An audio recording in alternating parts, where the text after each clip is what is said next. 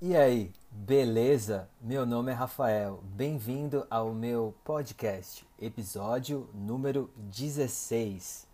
Acentuação, parte 1. É importantíssimo que você escute este episódio com a transcrição para um total entendimento. Tecnicamente, em português, as palavras são constituídas por sílabas tônicas. Essas sílabas podem ser oxítonas, paroxítonas e proparoxítonas. Vou explicá-las. Primeiro, oxítona.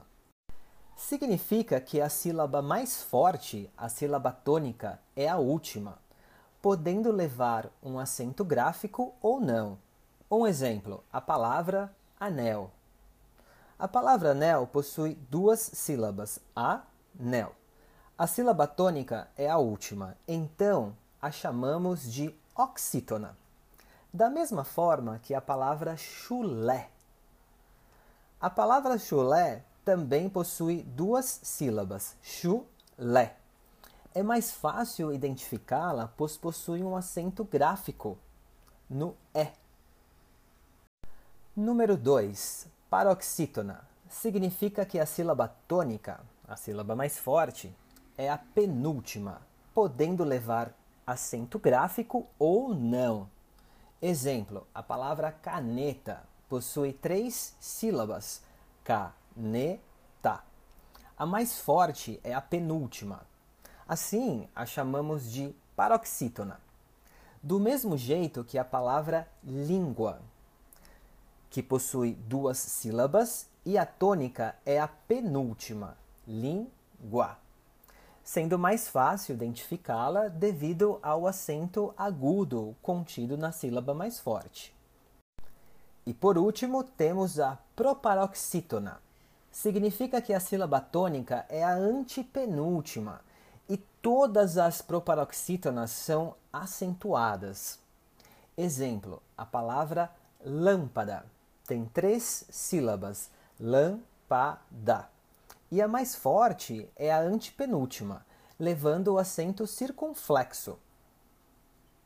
Assim como a palavra árvore tem três sílabas, sendo a antepenúltima a tônica, levando o acento agudo. No português, as palavras paroxítonas são a maioria, seguida das oxítonas e, por último, as proparoxítonas, que são menos comuns. Então, a maior parte das palavras em português não leva acento. Seguindo com a acentuação, as palavras monossilábicas, que têm apenas uma sílaba, podem ser tônicas ou átonas, ou seja, podem levar acento ou não. Exemplo: o cliente entra em uma sorveteria e diz: Eu gostaria de um sorvete de chocolate. O atendente responde: Infelizmente não temos esse sabor. O cliente diz: Dê de morango, então. Geralmente, quando temos um monossílabo átono, que é o sem acento terminado com a vogal E, tendemos a pronunciá-lo com o som de I, de. Mas quando temos o acento, monossílabo tônico, o som sempre será forte, como D. Seguindo o exemplo acima, quando falamos esses dois monossílabos na sequência, nós juntamos as duas palavras como se fossem uma só. Dedi. Também pronunciamos a vogal O como U quando ela é átona, ou seja, quando não há acento. Pegamos a palavra ovo como exemplo. A sílaba tônica é a penúltima, O, e a última sílaba vo é a fraca, átona. Sendo assim, a palavrinha é pronunciada ovo. A mesma coisa acontece com a palavra corpo. Agora que você já sabe o que é uma sílaba tônica, forte, nem sempre tem acento, e o que é uma sílaba átona, fraca, sempre sem acento, vamos aos acentos. Primeiro, acento agudo. É pronunciado abertamente pode ser colocado em todas as vogais.